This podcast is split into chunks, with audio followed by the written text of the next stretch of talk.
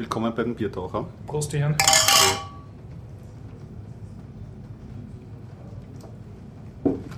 Jolla. Ähm, wir schreiben den äh, 7. Oktober 2013, ähm, Folge 125. Das Biertaucher Postka- Podcast mit freundlicher Unterstützung von wukonic.com. Die Agentur aus Österreich. Wir begrüßen heute bei uns Florian, Horst. Und Gregor. Ich mag, ich mag, ich mag, ich mag. Ja, los. Habt ihr etwas erlebt? Durchaus. ja, ich nämlich nicht. Ich habe zwei Filme angesehen, von denen kann ich erzählen. Und ähm, wir haben einen Beitrag von einem Hörer anzukündigen. Ganz genau. Ja, was, äh, du hast gar nichts erlebt. Also, Also wirklich. ich, um wen habe ich es vergessen? Also, ich führe derzeit ein No-Life. auch nicht schlecht, du. äh, wenig, einen Film habe ich mir angeschaut. Vor ein paar Wochen. Das ist ja nicht schlecht. Wir können ja auch mal einen kürzeren, strafferen Podcast machen. Ist ja, ist ja ganz gut. Also vielleicht, ähm, Fange ich vielleicht an mit Tech-Meldungen oder so? ja, du hast ähm, ähm, eine Tech-Meldung gebracht. Ähm, Nennt sich Betrug mit Open Access Wissenschaftsmagazinen. Okay, also war vor circa einer Woche in diversen äh, Online-Nachrichtendiensten verlinkt und wird auch im Biertaucher Podcast verlinkt sein in den Show Notes. Einfach draufklicken. Und zwar ging es darum, dass ähm, ich glaube, also eine Natur- oder irgendeine bedeutendere äh, Fachzeitschrift hat getestet, äh, wie seriös Open Access Zeitschriften im wissenschaftlichen Bereich sind. Also hat ähm, einfach einen Versuchsaufbau gemacht, äh, einen Artikel zufallsgeneriert, also Blödsinn gemacht und Mhm. immer den Forschernamen ausgetauscht und der ganze Artikel hat keinen Sinn gegeben und dann einfach eingesendet, so wie der Bullshit-Generator damals. Aber äh, Ja, richtig, weil da haben wir schon mal eine Geschichte gehabt, ähm, die der Johnny uns damals genau, erzählt ja. hat.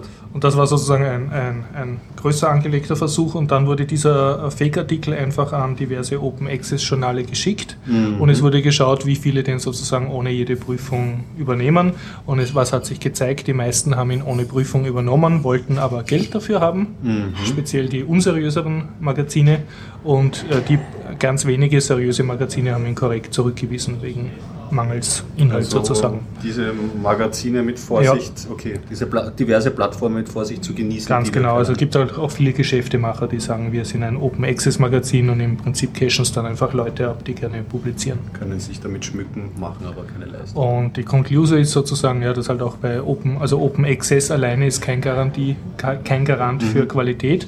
Und was die Studie jetzt aber nicht gemacht hat, sie hat es nicht versucht, denselben Artikel an diverse Closed Access Magazine zu schicken. Da gibt es ja auch genug, die interessant alles gewesen nehmen. wäre. Ja. Also das so viel dazu. Mhm. Ähm, wir können ankündigen vielleicht gleich. Ähm, ein Hörer, der Stefan P. Der Hörer. Genau, Genau. hat ähm, uns einen Audiobeitrag geschickt, netterweise. Dankeschön an dieser Stelle. Genau. Danke, Stefan, das ist wirklich sehr nett. Dazu Nee. kann ich vielleicht einfließen lassen, wie ich den Stefan kennengelernt habe. Ich zerstöre nicht nur gerne meine eigene Privacy, sondern auch die von anderen Leuten. Mhm. Der Stefan ist nämlich ein großes Vorbild von mir, der ist Spieledesigner Ah, okay. und der hat ein. Brettspiel designt. Das hat er mal in Wien präsentiert, in der Game City, nicht Game City. In Wien gibt es eine Spielemesse im Konferenzzentrum. Mhm. Also die beschäftigt sich mit Brettspielen und dort habe ich ihn kennengelernt. Habe ich ihm dann gleich drei Stück dieser Brettspiele abgekauft, weil mir die sehr gefallen haben. Die hießen nämlich Supers und waren so Superhelden, die so Superman-mäßig in einer Stadt herumlaufen und dann Katzen retten müssen oder böse Superschurken Mhm. äh, fertig machen mit Würfeln und du kannst dann so deine Superfähigkeiten ausbauen mit der Zeit und ja, also, ein, war also praktisch ein Videospiel auf Brettspiel, hat mich sehr, Ja. hat voll meine Nerd-Ader angesprochen. Also wir werden den Beitrag gerne ganz am Ende ähm, ähm, Ja. direkt nach warum- Bitcoin-Index ähm, Genau. anschnippeln und spielen. Und es geht um die äh, Maker Fair Hannover, die er Hannover, im ja. Sommer besucht hat. Ja. Und ich muss sagen, ich habe mir den Beitrag noch ähm, angehört. Ähm, heute nach der Arbeit habe ich es noch schnell reingeworfen und äh, habe sehr lachen müssen, weil ähm, als ich es im VLC abgespielt habe, im Totem hat es nicht funktioniert, aber im VLC hat es mir angezeigt, ähm, das Cover Art und das ist eine kleine Kinderspielplatz-Zombie-Kalypse, die gezeigt habe. hat mich sehr amüsiert. Ein köstliches Easter Egg. Ja, ähm, werden wir spielen und ähm, was hast du erlebt? Florian? Florian. Erlebt. Äh, Lebst du? Okay, so. ja, ich kann entweder mal zuerst beim Tech-Zeug bleiben. Ja. Es gab Ankündigungen oder es gibt immer wieder jetzt neue Ankündigungen für Jolla, Jolla Mhm. oder wie auch immer man es aussprechen will. Wir erinnern uns, das ist ein Yola selbst, ist ein Phone und darauf läuft Sailfish OS. Ja, beziehungsweise eigentlich ist die ganze, das ganze Projekt ist eigentlich Jolla. Das Phone heißt auch einfach nur Jolla und die Selfish OS ist halt nur das Betriebssystem. Wird gemacht von ehemaligen Nokia-Mitarbeitern Genau. und ist, man kann so grob nur sagen, wir müssen es nicht rein versteigen, ein entfernter Nachfahre von Nemo oder Migo. Migo, also Migo, es ist ja. auch von Memo. So. Ja, genau, Aber es ist nicht wirklich entfernt. Also die Migo, die Grundbasis wurde ja als Nemo weiterentwickelt, als offene Variante, alles was so Open Source ist, als Kern. Und auf dem aufbauend ist eben Mhm. War Memo Sailfish. nicht vor Migo? War nicht Memo war vor Migo, ja. Genau, also Memo plus Moblin war, war Migo. Ja, Genau. Wir sind schon wieder an diesen Teufelszeiten. ja, aber, aber man kann es ja in das Eck mal geben. N900. Ja. Es ist ja egal, also hat alles ähnlich funktioniert. Genau. Ist alles Linux-basiert und sehr viele Standardtechnologien. Äh, da gab es eben jetzt zwei neue Ankündigungen, an die ich mich zumindest erinnern kann. Mhm. Das eine war Android-Kompatibilität. Okay. Das heißt, sie haben jetzt angekündigt, dass es ähm, komplett Android-kompatibel sein soll, Hardware- und Softwaremäßig. Das heißt, es soll nicht nur funktionieren, dass man eine, irgendein Android-Programm nimmt und auf äh, Selfish OS installiert und es dort halt nicht wirklich so integriert ist, nicht so schön, aber es läuft genauso wie halt wie auf dem Android. Ja. Äh, aber es soll auch gehen, dass man ein Android-Gerät nimmt, was nicht gelockt ist oder so, weil sonst kann man es nicht installieren. Ja, dann wir andere Ähm, Probleme. theoretisch auch ein Sailfish darauf installieren kann. Das ist ja mal Und dann kann interessant. ich trotzdem auf den Google Shop zugreifen über Android oder Ich weiß nicht, ob man den offiziellen Play Store reinbekommt, wie Also Google das beschränkt. Die inoffiziellen sollten sie eher gehen. F-Droid Ja. müsste ich kriegen. Genau. Okay. Also F-Droid und so weiter funktioniert. Äh, der offizielle hm, weiß ich jetzt nicht. Das Ja. könnte man sicher über Tricks auch schlimmsten wird Fall. wahrscheinlich Möglichkeiten geben, wahrscheinlich wird es keine offizielle Methode geben, weil ich mir nicht vorstellen kann, dass Ja, Google wird das Google nicht so- nicht so die Lizenz hergibt dafür. Ja. Und das andere ist, es, man könnte somit auch auf äh, Android-Tablets theoretisch Selfish OS laufen lassen. Nice. Ob's, wie es dann ausschaut, weiß man nicht. ja. aber- Aber, zumindest hat man wieder mal einen weiteren Fuß in der Tür. Also es ist ja Genau. nicht schlecht, dass man da vielleicht alternative Software draufklatschen Ja, kann. ich bin mir auch nicht sicher, ob das alle Treiber dann funktionieren soll und wie viel man anpassen muss, aber prinzipiell Ja, sollte das auf Android-Geräten auch laufen dann. Besonders wenn man eine beherzte Community hat, wie man beim Cyanogen-Mod gesehen hat, dann können solche Probleme dann auch aus der Welt geschafft werden oder zumindest gut bearbeitet werden. Ja, hoffen wir, es wird ja langsam. Ich fordere ja immer mehr Betriebssysteme. Jetzt einmal, okay, das Firefox OS muss man abwarten, wie das wird und, und, und, und was, da, was sich da entwickelt. Yolla ist, klingt ganz, ganz Krieger nach zukunftsfroh. 125 Folgen, ich möchte dich jetzt nicht demotivieren Ja. oder so. Aber du, du weißt schon, da musst du aber noch viel Bier tauchen, bis sich die Industrie dann bewegt, egal wie sehr du da forderst in unserem Podcast. Das stimmt, ja. Ja, ja, natürlich. Die Industrie aber wird sich auch der nicht. kleinste Tropfen. An die Industrie, auf die setze ich auch gar nicht. Die soll ihre Ach so. Hardware halt so bauen, wie es ist. Leider sage ich auch nicht ja, aber es ist ja zumindest schon mal lobenswert, dass man die Möglichkeit hat, andere alternative Software, die Community gewartet ist, zu installieren. Und wenn wir schon bei, noch bei Hardware sind, Mhm. ähm, die Besonderheit der Hardware, Sie haben ja angekündigt, jetzt die Hardware mit den Spezifikationen, viele haben gemeint, ah, das ist ja urlangsam, das ist ja urwenig, bla bla bla, die Spezifikationen waren nicht, die Leute nicht so begeistert. Andererseits ist es ein um die 400 Euro Phone und kein 600, 700 Euro High-End Phone. Ja. Und das ist einfach im Mittelbereich. Und dafür ist die Hardware normal. Ähm, was sie aber Neues eingebaut haben, was es sonst nicht gibt, ist diese Other Half, womit sie auch ihre Marketingstrategie machen. Da haben sie auch wieder mehr verkündet, was es überhaupt genau ist. Ja, hab, bis jetzt war halt so, ja, man kann zum Beispiel eine andere Farbe hinten drauf knallen und dann wird das, äh, also das Design vom System die Farbe angepasst. Es aber ist, prinzipiell ist es, ein, wenn man es sich so auf den ersten Blick anschaut, ein Cover. Kann das es ist so ein, ja, so ein Cover für die, für die Rückseite. Mehr oder weniger. Was jetzt aber angekündigt wurde, was noch geht, es hat wirklich eine Schnittstelle zwischen dem Cover und dem Gerät und nicht nur irgendwie ein Tag oder so, dass man erkennt, was drauf ist, ja. äh, die auch offengelegt wird, diese API. Und man kann sich wirklich komplett zusätzliche Hardware per Cover auf das Gerät draufschnallen. Was ein sehr interessanter Aspekt ist. Dieser Tage hört man ja auch immer von diesen Modulphones teilweise, die auch Genau. kommen sollen, die man sich zusammensteckt und das wäre so vielleicht ein guter Hybrid. Du hast so einen fixen Phone und du kannst die Funktionalität noch erweitern mit einem Cover, wo noch Ja, weitere das Hardware hat die, die Basisfunktionalität halt drauf. Nur wenn man jetzt mehr Batterie braucht, um lange GPS zu tracken, zum Beispiel. raten, es hat dann eine abnehmbare Armbanduhr. Nein, Armbanduhr hat das, nein, mit Armbanduhr und so retro ist es nicht. Auch wenn dieser Trend jetzt immer wieder kommt. Und Ja, mit diesen Smartwatches. Ich weiß nicht, ich habe für mich zum Beispiel noch keine, keine Verwendung gesehen. äh, Ich glaube auch die generell, was ich aus den Artikeln rausgelesen habe, hat noch keiner so richtig verstanden. Es haben jetzt so die Samsung, ist, ja, also ein paar große Firmen, Samsung und so, Statement. und dass du dann so und dann ja, dass du da so Wenn das auf deinem kannst, äh, okay, das sieht, äh, man nicht, nicht. liebe Hörer, dadurch, du hast das Geht. Handgelenk ganz nah zum Mund und sagst Scotty Beaman. Ah ja, Scotty Beaman oder äh, äh, wie heißt das? Na, dann, äh, Kit. Kit, ja. Ja. Hol mich, Ja. Kit, hol mich hier da raus. ja, genau. Das funktioniert ja auch bald. Sie haben ja schon in, es gab ja dieses Jahr, glaube ich, in Wien eine, sogar eine Autoshow, irgendeine Präsentation auf der Messe, wo sie auch die ersten selbstparkenden Autos vorgeführt haben. Sie haben auch einen, einen Prototypen anscheinend, ich weiß nicht mehr welche Hersteller, es war wahrscheinlich ein Japaner. Ja, aber das ist Ähm. zukunftsbedrohend für uns Männer. Wenn, wenn Frauen, äh, wenn, wenn, wenn Autos allein einparken können, dann haben wir unsere biologischen Vorteile verspielt. Wenn seid ihr euch das bewusst? Wenn du sonst Ah, keine ja, ja, Vorteile ja. hast.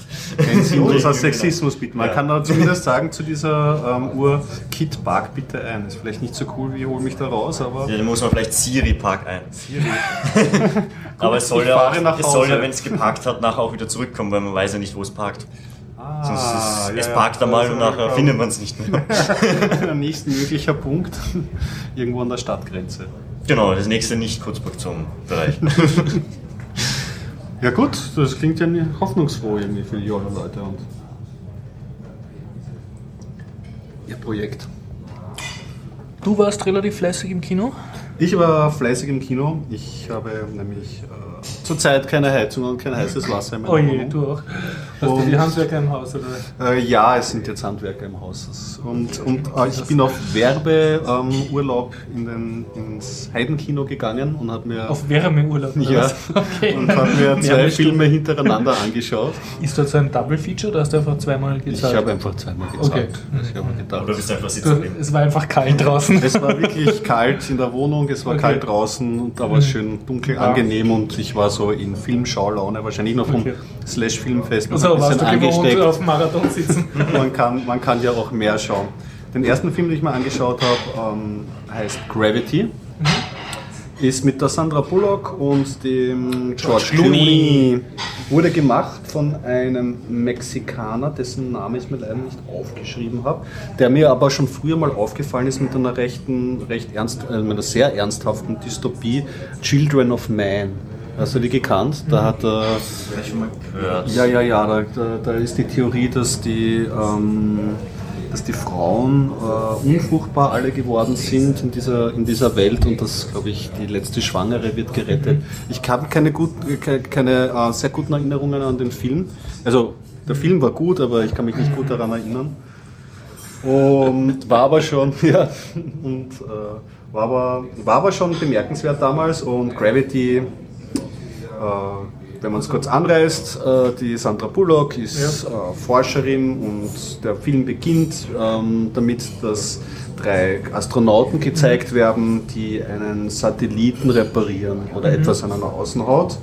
Und dann geht es eigentlich gleich los mit Action, weil ähm, äh. Weltraummüll fliegt durchs All und äh, beginnt die Infrastruktur zu zerstören. Einer der Astronauten wird getötet und sie muss dann eigentlich von Weltraumstation, also von ihrer jetzigen Position zur russischen Station und von der russischen Station zur chinesischen Raumstation ähm, sich vorarbeiten Ist das so ein kämpfen. bisschen ein völkerverbindendes, äh, so wie bei Odyssee 2010, glaube ich? das? Mm, In dem Sinne, dass sie überlebt vielleicht schon, aber Aha. sie bleibt dann größtenteils die einzige Schauspielerin in dem Film.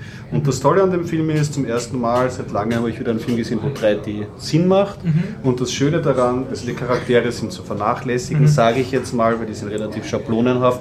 Aber das Tolle sind die Bilder, weil ich, ich habe einen festen Magen, aber mit der 3D-Brille und so wird, wird einem wirklich schwindlig, weil sie zeigen eben sehr schöne Weltraumaufnahmen mit der Erde im Hintergrund und sie fliegt halt in allen drei Dimensionen und die Kamera mit ihrer Kameraführung unterstützt das. Und man sieht auch sehr, man sieht auch sehr schöne Innenaufnahmen äh, mit der Schwerelosigkeit auch und Gegenstände, die da rumfallen und Flammen im, im Welt, also nicht im Weltall, sondern in der Raumstation, in der Schwerelosigkeit. Ähm, es ist eine Freude zuzuschauen. Also es Und, ist auf jeden äh, Fall etwas, was man bisher in der Form noch nicht gesehen hat. Ich noch nicht gesehen habe. Produktionstechnisch nehme ich an, Sie haben jetzt keine Kamera in den Weltraum geschossen für den Film oder Ja, haben sie nicht, das schätze ich Oder mal. Habe ich gemacht, Nein, nein, das kann ich, ich das, das weiß ich nicht, wie die Technik genau funktioniert hat. Nur das, das was ich mitbekommen habe, schaut wirklich fantastisch aus und du hast keine, du hast nicht den Eindruck, dass jetzt da eine CGI-Schlacht gerade stattfindet. Sondern sie haben auch im Gegenteil sehr darauf ähm, Acht, äh, Wert gelegt, dass es sehr realistisch wirkt. Es ist, was bei mir normalerweise ein Nachteil ist, sehr schnelle Action und du komm, hast kaum ähm, ähm, Pausen, um Luft zu holen.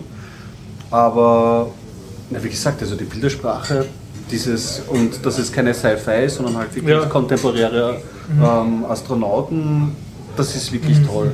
Also hat sich ausgezahlt. was ich die ganze Zeit wissen will, wenn da diese Trümmerstücke durchs All sausen, hörst Ja. du dann wie bei Star Wars so ein Geräusch, obwohl ja im All äh, Luftleere, also kein Schall ist? Gute Frage. Das Sounddesign ist nämlich immer eine. äh, Odyssee 2010 war ja einer der wenigen Filme, die diese Stille so betont haben. Du, ich glaube fast, man hört die, man, man hört die Bruchstücke nicht heransausen, aber absolute Stille nicht. Sie haben sehr viel halt mit Musik gearbeitet, deswegen fällt es okay. nicht auf. Und auf jeden Müsste Fall, ich du, aber du wurdest lügen. gut unterhalten. Ich wurde gut unter, um, unterhalten und ich war froh, dass mal so ein Film ein bisschen anders daherkommt. Es ist ein Okay. Überlebens-Weltall-Movie. Ähm, Es werden jetzt keine tiefsinnigen Sachen. Es geht auch nicht wirklich um die, äh, um die menschlichen Charakteren, aber so Katastrophe im Weltall gut gefilmt. Und äh, 3D zum ersten Mal endlich mal wieder sinnvoll eingesetzt. Ja, das war der erste Film. Sollen wir mal deinen Film zwischenstreuen, Florian? Ja, können wir machen. Äh, ich habe mir angeschaut den neuen Riddick, den dritten Teil. Okay, zur Erklärung, das ist eine Reihe, die mit dem Van Diesel, dem Genau. glatzerten Schauspieler mit vielen Muskeln, Ja, er spielt, ich weiß nicht mehr, wie heißt sein. Volk? ja, Babynator und Fast Nein, also the so im, Furious. im, in Riddick ist er irgend so ein, der letzte von seiner Art oder so. Und Seine Superpower ist genau, im dunklen Schauen. Also da war es im ersten Teil war so der... Unter anderem. Genau. Er hat so seine Special Augen, immer seine Brille deswegen. Ähm, ich glaube, der erste Teil war so auch so ein Überlebensding, wo auf einem ein Planeten ist und eigentlich auch nur überleben muss. Äh, der zweite kam dann die Necromonger, der hat mir persönlich besser gefallen, wo er gegen wirklich eine Invasion von einer Alienrasse kämpft. Ja, die Necromonger sind die Alienrasse oder was? Genau, die halt so halbtote irgendwas, die sich, die ihre Schmerzen irgendwie sich austreiben und halb Zombies sind manchmal. Eine eigenartige Rasse. Ja, naja, Alien, Zombies, das ist ja Mischmasch. Ja, und im dritten Teil geht's ihm, ist es wieder so wie im ersten mehr Überlebenskampf. Er landet halt auf einem Planeten, der extrem feindselig ist, halbtot schon, mit überall nur Viechern, die ihn umbringen wollen. Und ja, er fängt halt an, mal gegen die ähm, auszukundschaften, was überhaupt für Viecher es gibt. Und er muss eigentlich nur bis zu einem bisschen Punkt kommen, weil dort gibt es irgendeine Station, wo er abgeholt werden kann. Okay. Das heißt, der Anfang vom Film ist nur mal, dass er so lange überlebt und wieder fit wird, dass er da durchkommt und Viecher umbringen kann. So ein Ein- Eingangslevel von einem Videospiel. So ungefähr, ja, es ist Trainingslevel. Ja, ich habe ja schon erzählt, dass der, von der Handlung. ja, dass der erste Teil so geliebt war, weil der, die Videospielumsetzung, weil er Van Diesel, der Hauptdarsteller, ist auch Inhaber oder hat mitgewirkt bei einer Spielefirma und zum ersten Teil gibt es anscheinend so einen Ego- Ego-Shooter-artigen Schleicher, äh, Schleichspiel, das äh, sehr geliebt wird in der Community. Das könnten sie wahrscheinlich im dritten auch sehr gut machen. Sich Ja. der Stoff anbieten wahrscheinlich. Es ist mehr Brutalität als im zweiten, finde ich. Okay. Also so zumindest so, wie ich den zweiten in Erinnerung habe. Teilweise nicht mehr so schön, also da muss man schon auf irgendwie äh, sinnlose Brutalitäten irgendwie stehen, weil Und die Viecher sind irgendwie annähernd äh, echten, echten Lebewesen nachempfunden oder es schauen sehr aus wie frisch Ja, aus dem gibt, so, Computer es gibt so hyänenartige Viecher, die so mittelmäßig real ausschauen. Der Rest und ist so. CGI-mäßig oder?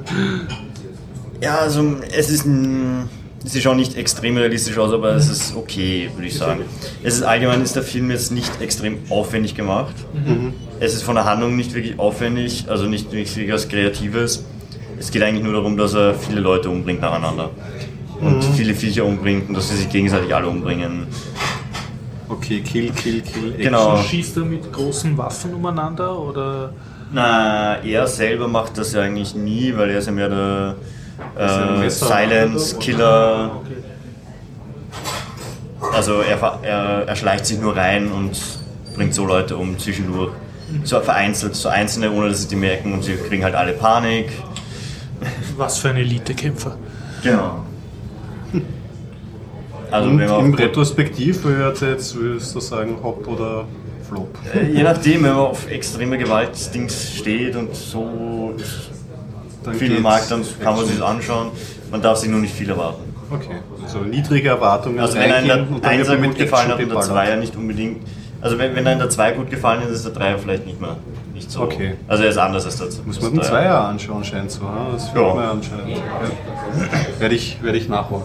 Ähm, zum Zwischenstreuen, statt einem Film, habe ich eine Empfehlung, bei der ich auch an dich gedacht habe. Du bist doch auch ein... gedacht, Gregor? Das ist ja nein, ja. Okay. Ziemlich. ähm, du magst doch die Spiele-Veteranen-Podcast, oder? ja, Und ich bin jetzt auf einen Podcast gestoßen mh, oder bin wieder drauf gekommen, nämlich der nennt sich Stay Forever. Und das sind zwei Leute, die ein bisschen aus dem Umfeld von den spielenden Veteranen stammen. Auch zwei ähm, Spieleredakteure. Der eine war Chefredakteur der GameStar, glaube ich, eine Zeit lang. Und haben auch für Powerplay gespielt. Obwohl, da, da, da versteige ich mich nicht. Aber sie haben als Spielejournalisten gearbeitet oder arbeiten noch. Und sind zu zweit und reden über alte Spiele cool. aber nicht auf einem, also es ist ein sehr hohes Produktionslevel. Der Sound ist sehr gut, es ist sehr Okay. geschnitten. Ähm, sie spielen dazwischen äh, Stücke an aus den, also Soundtrack aus den alten Spielen und sie haben Interviews reingeschnitten von den Programmierern von den Spielen. Also wirklich Und es ist eine Narrative, wirklich edel. Also ich habe ge- bei einer Episode Masters of Magic Masters of Magic. Genau. Das, davon hast du doch schon so lange geschwärmt. Und da diskutieren sie wirklich eine. Es Geil, ist geil. Okay, super. Eine Stunde. Jetzt habe ich noch mehr No-Life, weil ich Genau. diesen Podcast höre. Also es sind sehr viele Spiele, bei der ich, ich gedacht, ich hab, bin aufgeblüht bei Sherlock Holmes Besprechung und bei einer LucasArt Gesamtbesprechung Also der Geschichte kommt man und richtig so- Und es ist einfach traumhaft, den beiden zuzuhören, weil sie mit so viel Liebe und Mhm. Insight reden und was da, zur damaligen Szene waren oder Sagst du nochmal den Titel von Stay dem? Forever. Stay Forever. Stay Forever. Wird gehört. Und das Ja, ist auf Deutsch? Oder? Ähm, ist auf Deutsch, Mhm. also da, gemacht von Gunnar Lott und von Christian Schmidt und den Na Christian klar, die Schmidt. kennt man ja von GameStar. Ah, okay. Und den Christian Schmidt, den habe ich schon mal erwähnt im Zusammenhang mit einem anderen Podcast, der bis jetzt leider nur zwei Episoden hat, ähm, der über die 80er gegangen ist. Aber wie hieß denn dieser? Back in the 80s oder in the 80s? Ah, das muss ich noch recherchieren. Mhm. Das Auch ein ja dann- Retro-Podcast? Auch ein Retro-Podcast, den der Christian Schmidt zusammen mit seinem Mhm. Bruder macht. Auf jeden Fall das Dialogspiel. Also ich habe gestern erst auch noch, ähm, kurz vor Mitternacht habe ich den mir noch reingeworfen und bin dann echt noch wach geblieben. Weil er so ähm, gut war. Weil er so gut war. Über Cool. X-Wing ähm, versus Ja. und einer ist ein, ein, ein Wing Commander. T-Fighter. Genau, also nein, X-Wing T-Fighter-Fan gegen Wing Commander-Fan. Ah, okay. Und der packt dann halt so Sachen aus, dass der, der Hamil wie heißt der Hamilton, der Luke Skywalker, ja. dann bei Wing Commander bei den Zwischensequenzen mitgespielt hat und wer dann noch gecastet wurde. Also es ist wirklich so liebevoll gemacht. Reinhören und ich war echt fasziniert. Ja. Also bin fasziniert und wer, also es kommt ja selten vor, dass ich ähm, von einem neuen Podcast, den ich entdecke, die alten Folgen nachhöre und da habe ich jetzt alle Episoden runtergeladen. Mein Phone ist rammelvoll und das werde ich, werde ich durchhören. Ich habe zum Einstreuen, oder möchtest du was sagen? Ich, wär, ich hätte noch was zu Sachen spielen. Ah. Ich habe mir jetzt wieder einen neuen Stand-PC zusammengebaut. Alles zusammengebaut, schön und so weiter, Performance-Test gemacht. Das Problem ist nur, diese i5s werden auch, wenn man sie voll auslastet, nicht wirklich warm. Und der, den Rechner, der Rechner ist nicht laut zu kriegen. Okay. Ähm, und ich habe mir jetzt wieder mal seit langem ein Spiel gekauft, weil ich mir irgendwie schon angeschaut habe, was ist da so Inhalt. du, ich habe du hast ein Windows davon schon gesehen. was, was läuft, oder? Genau, ich habe dafür extra ein Windows, habe mir jetzt LE Noir gekauft. Von Rockstar. Vom Rockstar, genau. Das ist so. GTA-Machern. Es ist Ja, es ist von der Engine und weiter, merkt man, dass es wahrscheinlich die GTA-Engine wiederverwendet wurde. Also man geht auch genauso rum, man kann Autos mitnehmen, man ist nur diesmal kein Krimineller, sondern ein Detektiv, beziehungsweise ein Detective, Polizeibeamter, je nachdem, wie man gelevelt wird. Am Anfang beginnt man halt als normaler Straßenpolizist, kommt irgendwo zu einer ähm, Crime Und muss dort Beweise sichern, Leute verfolgen, Gangster umbringen. Und man levelt sich halt immer so hoch. Je nach, immer wenn man einen Fall gelöst hat, wird man befördert, kriegt halt neue Aufträge, es wird ein bisschen kniffliger. Also Jetzt ich habe aber schon einfragen. Das Spiel ist original verpackt in Plastik. Warum weißt du dann schon so viel drüber? Ich habe mir vorher schon angeschaut, wie die, so die Walkthroughs sind. War, weil ich, man braucht ja ein bisschen, dass man sich entscheidet, Okay, ob man okay. man muss sich überreden lassen von den Genau. Spielerreviews.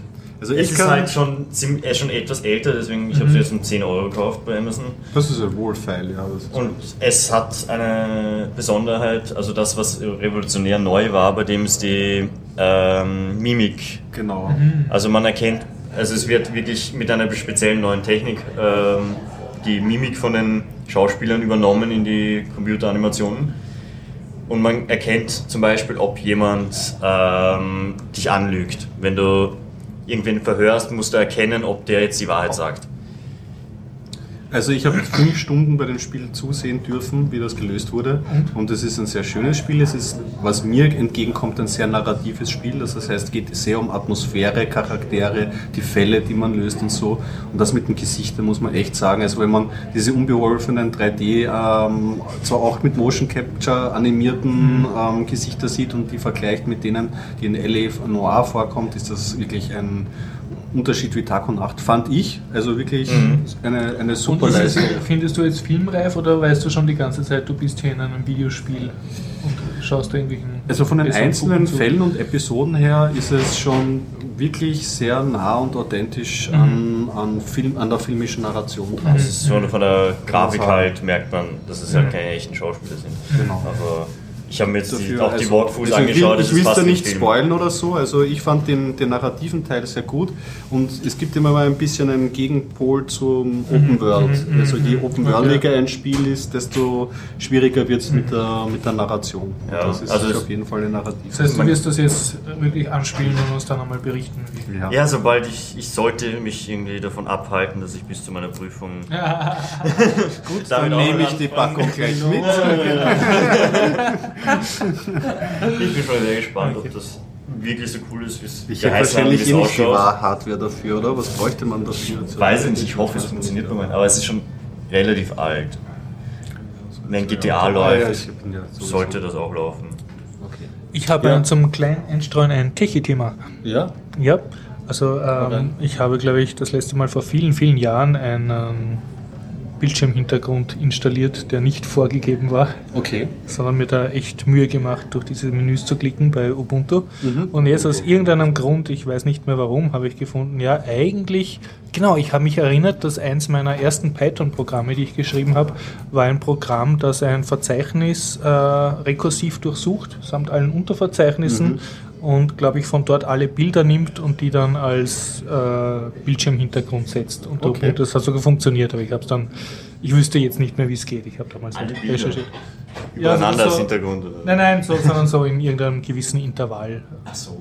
Das cycelt das Ja, ja. Was ich dann nicht zusammengebracht habe, war, dass das automatisch startet. Aber irgendwie. Und dann habe ich mir gedacht, na gut, ich kann ja nicht der Einzige sein, der ab und zu einen anderen Desktop sehen will. Und es müsste etwas geben, habe ich recherchiert. Ubuntu, Desktop, Wallpaper, Changer und mehrere Programme ausprobiert, die und eins, was dann halbwegs funktioniert hat, hat eWise oder eWins geheißen. Bitte auf den Shownotes nachschauen, wie man es wirklich schreibt. Evins ist das nicht der Ist ein PDF, Dokumentenbetrachter? Nein, dann war es Muss es eben wer anders eWise. sein. eh. Aber das kann man ja also es hat ein. E, ein V und ein I im Namen. Das sage ich jetzt nicht, ich habe schon ein Bier getrunken. Und ähm, ja, und das hat ein, ein paar sehr schöne Fe Features. Also zum unschönen, äh, das unschöne Feature ist, dass es ab und zu abstürzt, zumindest auf meinem Rechner. Das ist schon mal. Aber das schöne Feature, es startet jetzt sogar automatisch beim Computerstart und es hat so, du kannst mehrere URLs eingeben wo er sich von Flickr oder von diversen Community-Seiten äh, Wallpaper saugen soll und dann saugt er sich von dort Wallpaper. Fortran.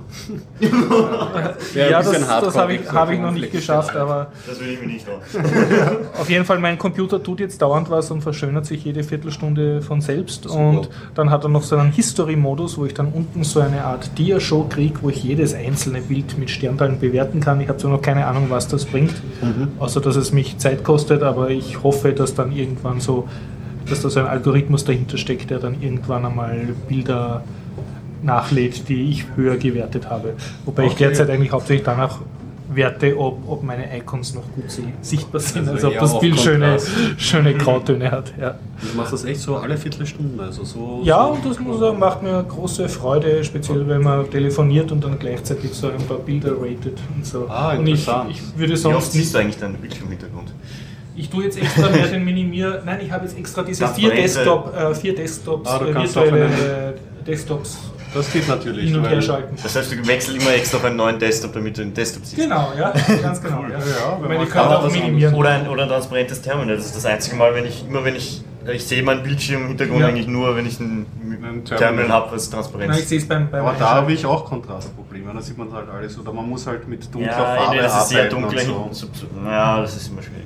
Ja, stimmt. Und ich kann es jetzt aber trotzdem empfehlen. Also, ähm, wie soll ich sagen, ich bin niemand, der jetzt Zeit auf Flickr verbringen würde oder auf irgendwelchen Fotoalben, Aber wenn so ich jetzt nicht unbedingt schauen muss. Und so komme ich jetzt trotzdem dazu, dass ich sozusagen mir schöne Fotos ins Gemüt führe. Interessant eigentlich. Ja. Was eigentlich für, für mich relativ nett ist. Na super. Ich mich sonst nie mit Fotografie oder mit so Flickr-Seiten beschäftige.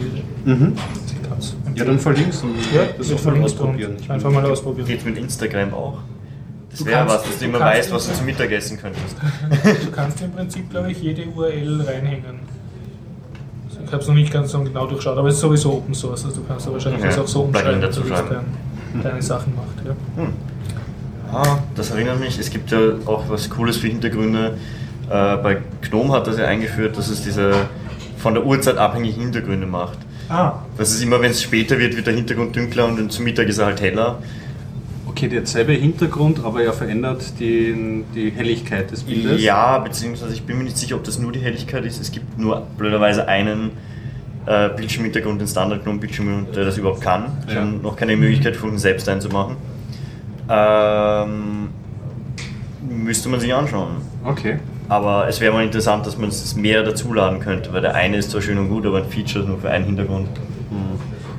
Und was eben bei GNOME, warum ich auf GNOME jetzt eigentlich wollte, Kommen die nicht bald mit ihren 13er nein, das raus? 13er ist schon länger draußen. Okay, und wie schaut es bei Ähm, Archstehen und so es ist seit, 13er? ich habe heute ein Upgrade gemacht, es wäre schon da, ich habe mich noch nicht getraut, es abzugraden. Es ist Los, seit das zerstört Woche. deine Produktivität auf Tage. Nein, normal ist es nicht so arg, aber ähm, seit letzter Woche ist es ein Testing gewesen. Mhm. Jetzt ist es äh, heute oder wahrscheinlich vielleicht auch gestern eben im, im Stable. Ich werde es erst mh, frühestens am Mittwoch oder Donnerstag ausprobieren, Okay, wenn ich ja, nichts Kritisches mehr habe. Dann aber freue ich mich aber schon auf den Test von, von der Gnome Shell, von der das, neuen. ja, ich sollte auch nicht so viel testen, weil ich eben lernen muss. Ja, ja. Aber vielleicht zerschieße ich mir alles und dann muss ich lernen, weil ich sonst nichts mehr machen kann. Auch nicht schlecht. Weil ein Feature davon, aber es ist ein unwichtiges Feature, aber weil es mal hängen geblieben ist, weil wir uns über Hintergründe ähm, unterhalten haben, ist ja bei der neuen Shell, dass der Login-Screen kann jetzt einen anderen Hintergrund haben als Ah, ja, das haben sie im Desktop-Hintergrund. 3.8er eben schon so umdesignt, dass du einen extra so ein Screen hast mit einem Hintergrund, wo du draufklicken musstest zum Ändern, was umständlich war. Mhm. Aber war eben mit dem Hintergedanken, dass es im 3.10 mehrere gibt. Ja. Also auch auf die Gefahr hin, dass du jetzt die Stirn runzeln wirst oder so. Jetzt beim neuen Ubuntu habe ich jetzt auch irgendwie äh, keinen Bock mehr auf Unity, sagen wir es mal ehrlich. Weil ähm, die, es die Performance ist einfach zu schlecht. Und selbst wenn ich normales Ubuntu installiere und die GNOME Shell als Alternative Desktop-Oberfläche läuft das Ganze runter. Und jetzt habe ich mir überlegt, es, es gibt jetzt du kannst eh dieses alte Menü, dieses Classic-Menü relativ schnell wieder installieren. Das habe ich auch zusammengebracht. Ja, na, dieses Klassikmenü. Nein, nein, nein, nein. Ich möchte dann schon ein, das bisschen Eleganz und Aha. Living the Future möchte ich schon haben. Und die Gnome Shell ja prinzipiell gefällt mir sehr Mhm, gut. Ja. mhm.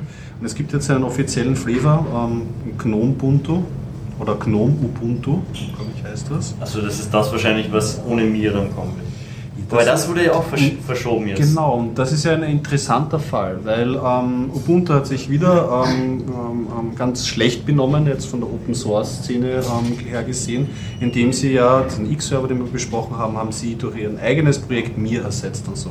Und jetzt haben wir diesen offiziellen Flavor GNOME Ubuntu und das ähm, möchte ein Ubuntu schaffen mit einer GNOME-Oberfläche, wobei sich die GNOME-Oberfläche, also der GNOME Desktop-Projekt und das Ubuntu-Projekt in zwei entgegengesetzte Richtungen also das ist eigentlich das GNOME Ubuntu ein Projekt zwischen zwei Stühlen.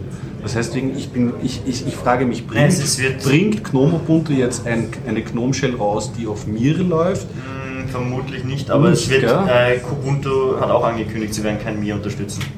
Sie werden X-Erweiterung nachher vielleicht auf Wayland. Aber es ist interessant, dass das die heißt, offiziellen Flavors jetzt alle eigentlich auch. Es ist ja nicht offiziell, das sind ja, Kubuntu ist ja, glaube ich, kein offizielles Projekt mehr. Ich glaube schon, es gibt Unterschiede, weil, weil, weil, aus marketingrechtlichen Gründen ähm, dürfen sich Projekte dieses wirkliche Ubuntu Coach. Aber sie haben irgendwas gemacht, dass sie im oder haben sie nur das Kubuntu irgendwie irgendwas haben? Nein, haben Kubuntu ist eingestellt, glaube ich. Das offizielle Kubuntu ist jetzt nur noch als oh.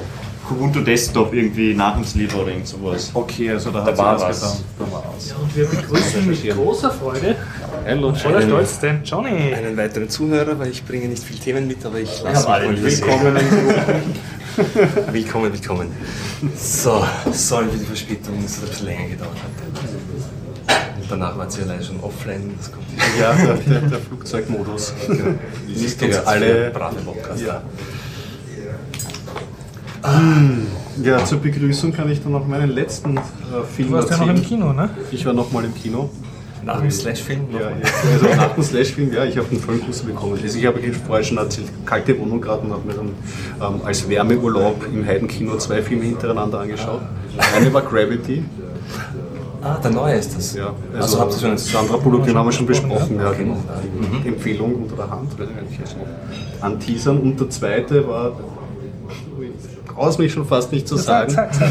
Der Internet-Chip nennt sich der. Juhu. Eine Komödie mit Owen Wilson und Vince Walk, glaube ich. Die bei Google arbeiten, ne? Wo naja, das ist ein altes, also diese beiden kennt man aus der Wedding Crasher und anderen Komödien, leichtfüßigen. Und der Grundplot vom Internet Chip, warum ich es mir angeschaut habe, ist, dass zwei Vertreter für Uhren, die irgendwie aus dem alten Verkaufsgenre kommen und die zu Computer die Meinung haben, na Computer, die Leute haben doch Angst davor, das benutzen sie nicht. Ähm, kommen drauf, dass die Vertreterbranche nicht mehr ganz so rosig ist wie früher und werden gefeuert. Ihre, also gefeuert ist gut, ihre Firma sperrt zu, sie wissen nicht, was sie machen sollen. Und ähm, einer dieses, äh, dieses äh, Verkaufduos hat die geniale Idee, machen wir doch ein Praktikum bei Google. Und die beiden fangen dann bei Google ein Praktikum an. Ein Sommer lang bekommen sie die Chance, dort zu arbeiten und Projekte zu verwirklichen. Und am Ende dieses Sommers ähm, wird dann ausgewählt, wer bei Google eine feste Anstellung bekommt. Obwohl ich diese, diese beiden so als Komödianten, ich meine, Owen Wilson noch immer, der hat, der hat, der hat gute Filme gemacht. Vince Walk, den mag ich nicht so.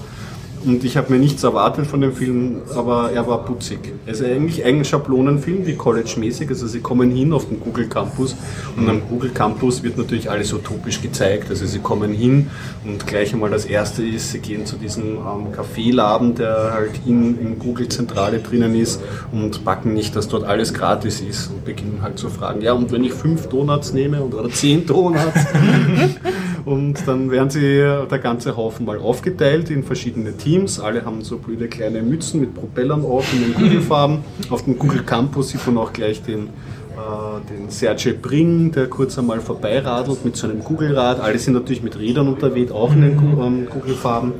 Und die Aufgabe ist, ähm, werden sie vom Chef gestellt, den man eh, der Chef ist so ähm, ein Schauspieler, den man von der Daily Show mhm. kennt, ähm, aufgeteilt in verschiedene Teams. Und diese Teams müssen gegeneinander antreten und verschiedene Tasks erledigen. Und wer sich da am besten schlägt am Ende, ähm, wird eben bei Google angestellt Und das Ganze ist relativ in der Schablone eines College-Films. Es gibt natürlich dann das böse Team und die beiden ähm, Verkaufsdinosaurier bleiben übrig bei der Teamauswahl und ähm, treffen sich mit den anderen zu nerdigen Persönlichkeiten. So äh, zu nerdig für Google. ja, also na, aber die halt irgendwie kein anderer will und dann gibt es halt diese Underdog-Loser-Truppe genau, Okay. und die böse Truppe und die Okay. treten gegeneinander an. Da gibt es halt Aufgaben wie findet einen Bug im Code oder äh, verkaufe ein Google-Service an ein lokales Geschäft. Oh, Dankeschön. Na, Essen, boah, das schaut köstlich aus. Also ich habe schon Achso, nein, kein Bier. kurz Warte, Intermezzo. ah, Ja, genau. Du hast schon bestellt? Ja, ich habe okay. reinkommen. Und ja, sie treten da halt diesen verschiedenen Disziplinen an und es ist halt so, diese zwei Verkäufertypen werden von der Gruppe natürlich nicht gut angenommen, aber sie kaufen sich zusammen und es ist dann, funktioniert dann im Endeffekt äh, sehr gut. Witzig sind halt, ich habe es mir angeschaut, mit wie wird in so wirklichen Mainstream-Filmen und Komödien, weil die haben ja wirklich einen, keinen Anspruch, irgendwas Technisches zu vermitteln, die Nerdkultur und so ähm, gezeigt und, und, und, und die, vor allem weniger die Nerdkultur an sich, die Nerds natürlich auch, weil es gibt, äh, der moderne Nerd hat halt die typische Schwarzrandbrille und macht laufend Referenzen auf Zurück in die Zukunft, andere Filme und sagt Sachen wie Okidoki und solche Sachen. Ich meine, das, das gehört halt dann dazu. Ähm, ähm, andererseits aber halt auch die, diese Google-Kultur, die halt alle super kreativ sind und sich immer was Neues einfallen lassen müssen und so. Und aus diesem Spannungsfeld äh, erarbeitet sich das Ganze irgendwie. In diesem Zusammenhang. Da ähm, gibt es eine nette Episode bei einem, genau, also bei einem Bewerb beispielsweise, ähm, der Owen Wilson hat dann auch so ein Love Interest, eine Frau, die er gerne kennenlernen möchte und die hält einen Vortrag über die beliebtesten Editoren. Ja. Und auf die größte Säule hat der Editor VI-Wim, die zweitgrößte Säule hat Emacs und die dritte Säule, das habe ich mir leider nicht gemerkt, das will ich gern wissen. Vielleicht Nano, aber das kann ich nicht beschwören. Und er, der Owen Wilson, sagt sogar zwar nicht was Sinnvolles, aber um sie zu beeindrucken, sagt er so, naja, wenn Vim schon der erfolgreichste Editor ist, warum verwendet man nicht als Default-Editor bei Ubuntu? Das war so, ich habe das, ich meine, es macht, ich, es macht total keinen Sinn, ja, aber ich war schon erstaunt, dass sie zumindest VI und Emacs vorkommen haben lassen auf, eine, auf einer Chart und da irgendwie ähm, die Editoren Säulen so hoch gesprochen haben und dass sie dann noch Ubuntu erwähnen und das habe ich ihnen irgendwie, hat das meine Mundwinkel nach oben gezogen. Ich kann auch nachdenken. es, ist, es ist nicht schlecht. Ja. Bisschen was für Genau. Ja, ja, genau. Es gibt auch einen Sportbewerb und der ist kein normales Rugby, sondern ist dieses Spiel, was äh, bei Harry Potter gespielt wird. Dieses komische, ich weiß nicht, wie das Spiel heißt, äh, mit, mit Quidditch. ja, also alle mit so Besen zwischen den Beinen und müssen dann gegeneinander spielen. Es wird halt jedes Klischee runtergerödelt. Und ich kann nicht, das ist, na, fliegen können sie nicht, das, das, das geht sich gerade noch nicht Aber aus. haben schon einen fliegenden Google-Besen. Den haben sie noch nicht, den haben sie zumindest noch nicht gezeigt. Also alles im allem empfehlen, mit gutem Gewissen kann ich den Film nicht, aber ich fand ihn putzig. Ich fand ihn eine putzige äh, Bob-Rand-Bemerkung zu, zum Thema Google und wie das in. Amerika gesehen wird. Sonntagsnachmittagsunterhaltung Genau. quasi. Locker.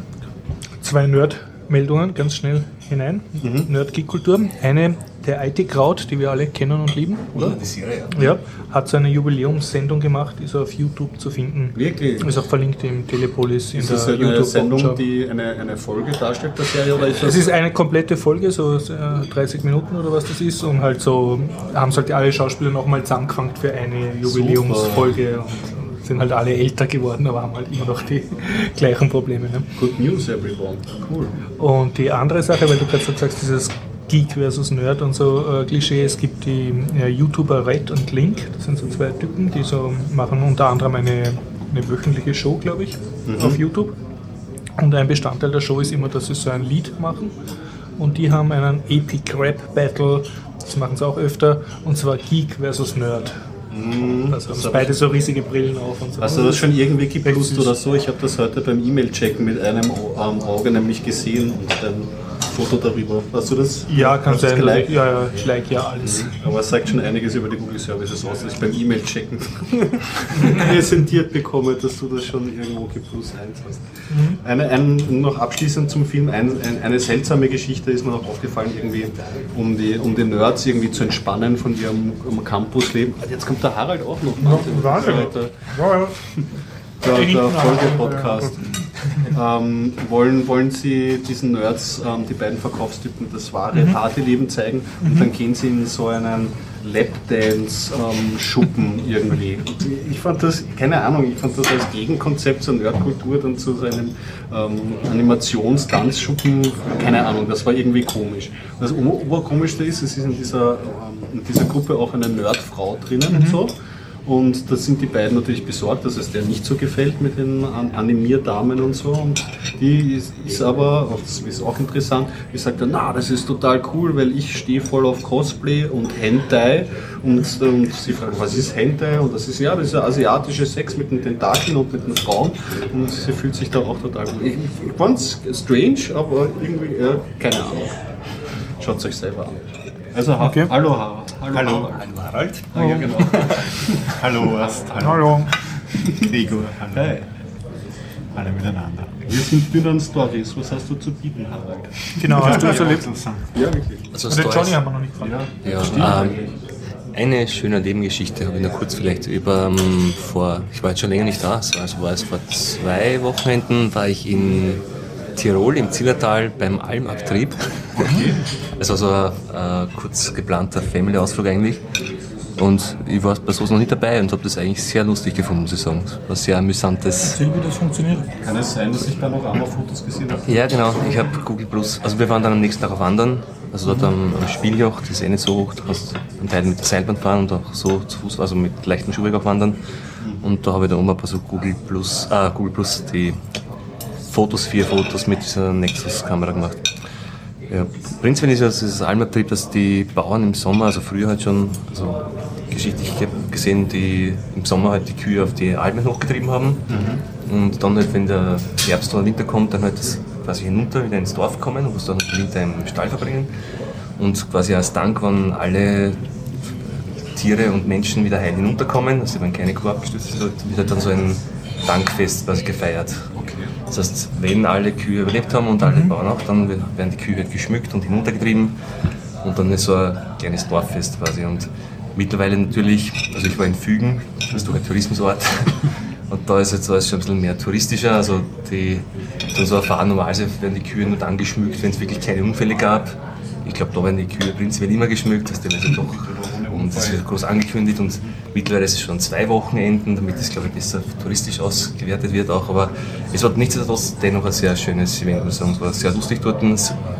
Also meine Freundin, meine Schwester waren alle im Dirndl dort und von nicht alleinig und das war irgendwie ein sehr netter Tag. Also man sehr, so richtig Sonn, also richtig Spätsommerlicht und sehr schönes Wetter und die ziehen dann durchs Dorf und dann Ja, mündet das das in einem großen genau. Fest. Also die, die ziehen halt mehrere, es kommen sind ja viele Bauern, die dann zu den verschiedenen Zeiten halt runterkommen, je nachdem wo sie halt herkommen. Da passen eine Spur von Kuhscheiß auf der Stadt.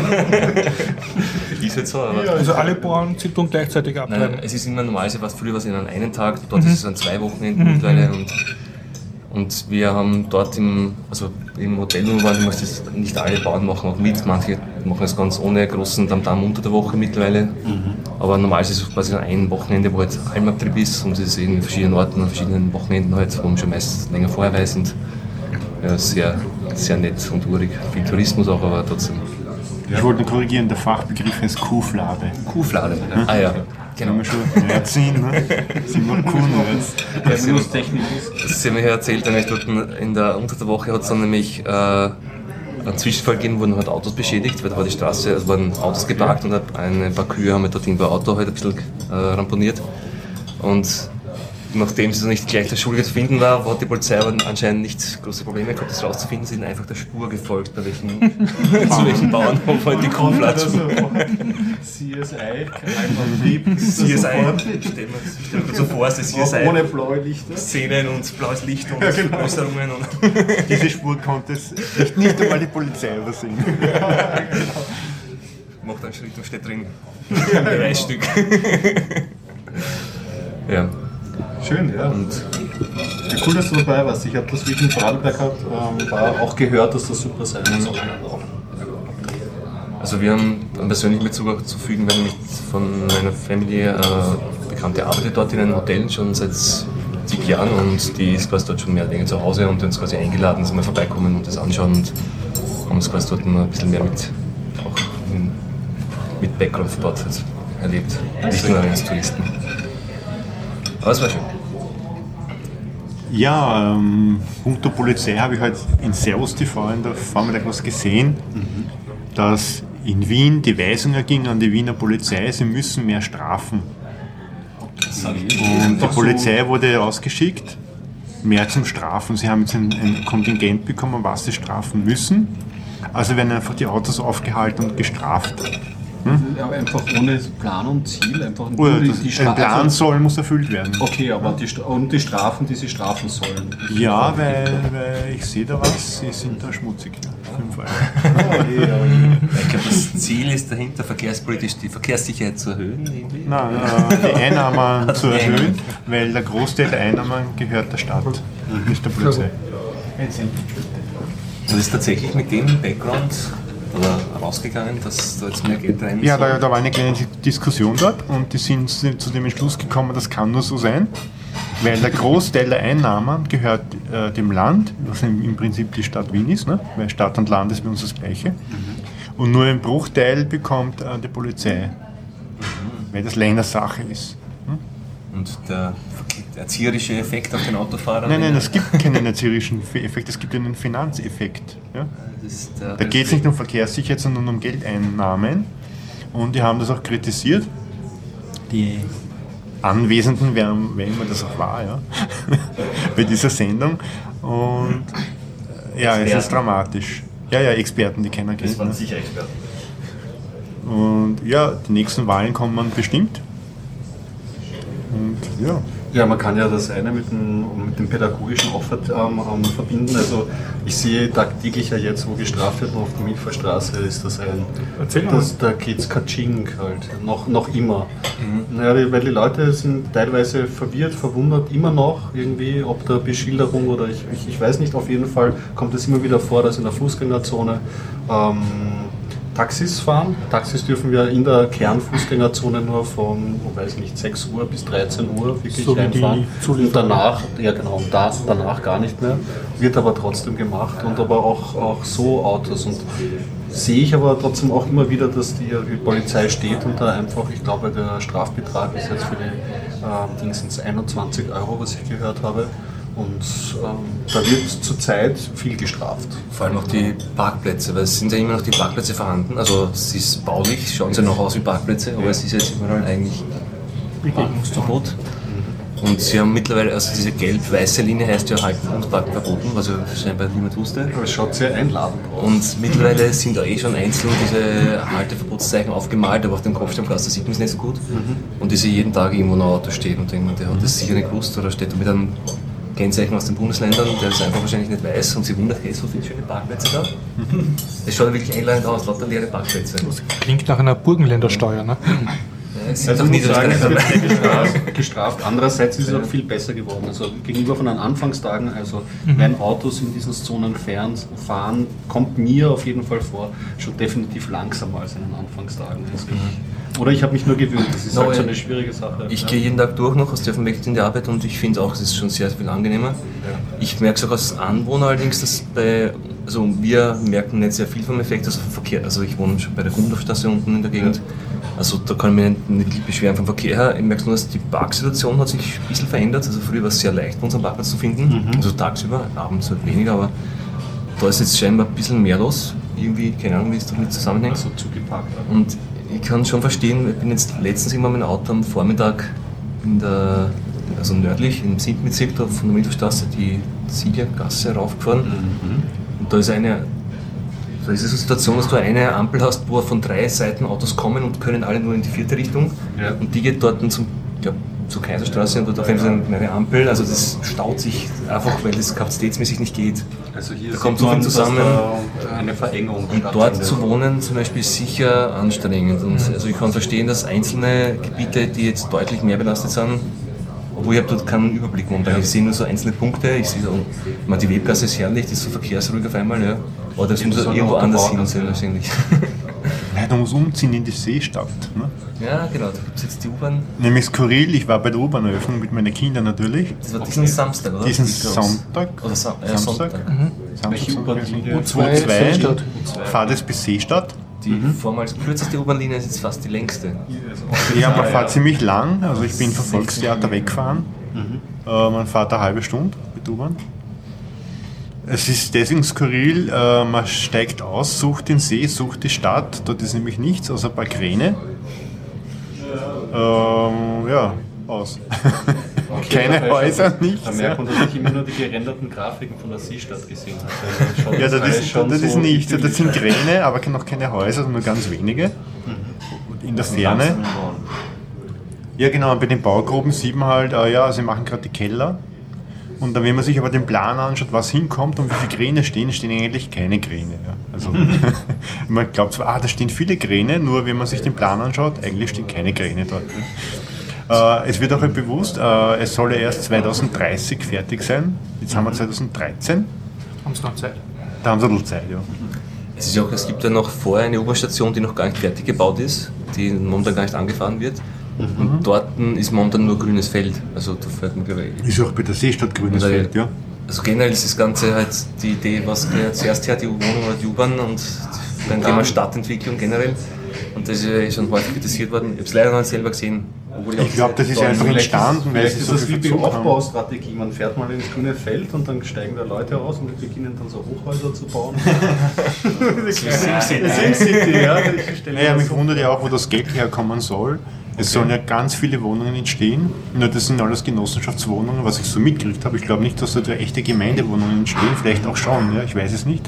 Aber die Inserate, die ich gelesen habe in Zeitungen, wo sie das, wo sie das bewerben, waren Genossenschaftswohnungen. Okay. Die Frage ist- positiv, negativ. Das, Naja, die Frage ist, äh, ja, und das sind meistens rote Baugesellschaften. In Wien gibt es ja fast nur rote, eigentlich glaube ich, gibt es nur rote Genossenschaften für, für Wohnen. Äh, was ich sehr zwiespältig finde, weil es gibt einen starken Wohnbedarf, man sieht es an den hohen Mieten. Und warum bauen sie nicht Gemeindebauten hin? Warum müssen das Genossenschaftsbauten sein von roten Baugesellschaften? Da war ja letztens erst ein. Ich meine, nicht schlagen, wenn es nicht so ist, aber ich habe halt äh, hauptsächlich Inserate gesehen. Ich habe noch keine Gemeindebau-Inserate gesehen, sondern immer nur Genossenschaften. Ja. Es war im Standard dieses Wochenende der Artikel ist neue Stadt. Äh, Stadtplanung, fünf neue oder sieben neue Wohngebiete, also Stadtplanungsgebiete in den nächsten 15 Jahren irgendwie so entstehen sollen. Eben um dem Thema Mieten zu begegnen, also mit geförderten und, und ich weiß nicht, ob es nur geförderte Wohnungen oder auch, oder auch Gemeindewohnungen waren. Aber Genossenschaftsbauten sind immer gefördert. Ja. Achso, okay. Die werden schon so gebaut, äh, dass so, man eine okay, Wohnbauförderung bekommt. Dann bekommst du einen Genossenschaftsanteil und hast eine geringere Miete als bei Eigentum Mhm. Das heißt, das ist das. oder bei das heißt, Privatmieten. Momentan fährt die Stadt Wien quasi das Konzept, dass sie Genossenschaftswohnungen subventionieren, anstatt Gemeindebauten zu errichten. Oder? Ich kann nicht genau sagen, ob Gemeindebauten entstehen. Ja. Mhm. Äh, Die Inserate, die ich gesehen habe, wo man sich schon bewerben kann und sich schon einen, eine Wohnung sichern kann, waren lauter Genossenschaftsbauten. Man müsste zu Wiener Wohnern hinschauen und sich mal erkundigen. Ich habe mich nicht erkundigt. Ja. Mhm. Und ich bin dann auf, dem, auf der Baustelle herumgegangen und das waren, die waren alles Genossenschaftsbauten. Ja. Oder eben Bauten für, ähm, für, für, wie sagt man da, Vereinigungen. Ja. Ich habe es nicht gemerkt, aber der ÖGB baut dort was. Und so Sachen. Ne? Den See sieht man auch noch nicht, also wo der entstehen soll. Nicht wirklich. Du stehst bei der U-Bahn, schaust beim Fenster raus, es wäre sehr schlechtes Wetter, es wäre so nebelig, kalt, nass, Regen. Man sieht zwar, ja, da ist ein Wasser, aber da bist du von U-Bahn nicht sicher, ist es Regenwasser, soll das ein See werden? Ja? Es ist relativ klein noch. Also ein See? Ich dachte, das gibt schon einen See. Nein, ich dachte, das war ein Flugplatz. Ölhafen gibt es also nicht. Achso. ich habe das nie so genau beobachtet oder mir nie genau angeschaut. Ja, da war ja Ich große dachte, da Kritik an der gibt's einen Seestadt. See und dort entsteht jetzt eine Stadt. oder? Ja, genau, das ist, das ist der große Irrtum. Ja, eigentlich. Also es gibt weder einen See noch eine Stadt, es gibt aber nur gar nichts. also man muss auch bedenken, es gab eine Ausschreibung, ja, und die Seestadt hat diese Ausschreibung gewonnen. Die Kriterien kenne ich nicht. Äh, es wurde dann auch stark bekrittelt, dass diese Ausschreibung gewonnen wurde durch einige andere Medien. Ja. Weil es ja den Ort gar nicht betont, den er eigentlich war. Ja. Es war der erste überhaupt Wiener Flughafen und da war er gesch geschichtsträchtig in Wiener Aspern, weil äh, dort ist ja die, die Hindenburg gelandet. Ja. Das war ja der, ein wichtiger Flughafen für den Hitler. Okay. Ja. Und davor war es ein wichtiger Flughafen, auch im Ersten Weltkrieg ist er entstanden mit den Doppeldecker. Und es war überhaupt der allererste Flughafen in Österreich. Und dem wird überhaupt nicht Rechnung getragen, außer mit einem Mini-Museum in Aspern. Und das wurde stark bekrittelt, dass diese Thematik nicht eingeplant wurde in den Stadtbau, sondern es wird jetzt ignoriert, also geschichtlich betrachtet, rede ich jetzt, ja, und wird eine Seestadt hingebaut, wo nie See ist. Das ist einmal geschichtlich zu kritisieren. Positiv an dem Projekt ist, warum es, glaube ich, auch gewonnen hat, ist die Idee, das Ganze ist ja der Schotter. Dort ist einmal die Donau geflossen. Ne? Und man hat jetzt zwei Möglichkeiten, um ein Haus zu bauen. Was braucht man? Man braucht Zement, Schotter ne? und Sand. Den karrt man entweder irgendwo her oder man verwendet das Material, was vor Ort ist. Sie verwenden das Material, was vor Ort ist, heben einen See aus. Mit dem Aushubmaterial wird der Beton gemacht. Und die, die, Das Loch, Okay. Und das gefüllt Loch mit wird- äh, wird gefüllt mit Grundwasser. Weil das Grundwasser ist dort noch relativ hoch. Ähm, und äh, dann entsteht ein See. Spart 100.000 LKW-Fahrten ein, weil dort entsteht eine ganze Stadt, muss man sich wirklich vorstellen. Wie ein ganzer kleinerer Bezirk in Wien, kannst du dir das vorstellen? Es ist unvorstellbar groß, das Bauareal. Unser Grund herum ist Wiese oder Felder, da ist nichts. Da sind auch noch Felder. Ja. Ja, Fahr mal hin mit der U-Bahn, du fährst einmal äh, zwei Stationen, wie er sagt, nur Felder. Und dann steckst du aus und das ist auch nichts. Ja. Außer ein paar Baugruben vielleicht in der Entfernung, ein paar Kräne, es geht der Wind, ist grauslich kalt und ja.